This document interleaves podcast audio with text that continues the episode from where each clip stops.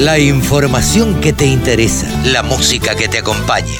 www.laradiodelcampo.com Daniel Urcía, perspectivas a mediano y largo plazo en China, en demanda, en volumen, en precio. ¿Cómo ven el mercado para los próximos meses y años?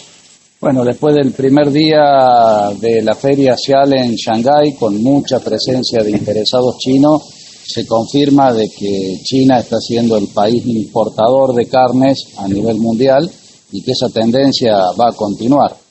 Eh, la demanda de proteína animal está firme y lamentablemente los precios no están acompañando. ¿Por qué no están acompañando? ¿Cuáles son las causas por, por este, estos precios planchados? Bueno, hay distintas hipótesis, la pospandemia, que todavía la recuperación económica en el mercado doméstico no ha sido tal, eh, también algún stock de mercadería abundante eh, hace que hoy estén bien abastecidos y que las compras que están haciendo son compras para futuro y por eso también la cautela al momento de cerrar operaciones. ¿Cómo imaginas este mercado a 10 años?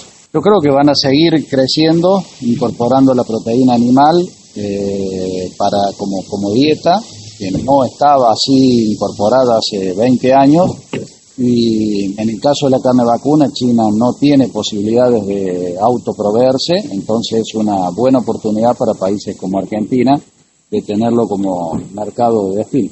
Sumate. Entre todos hacemos la mejor radio, la radio del campo.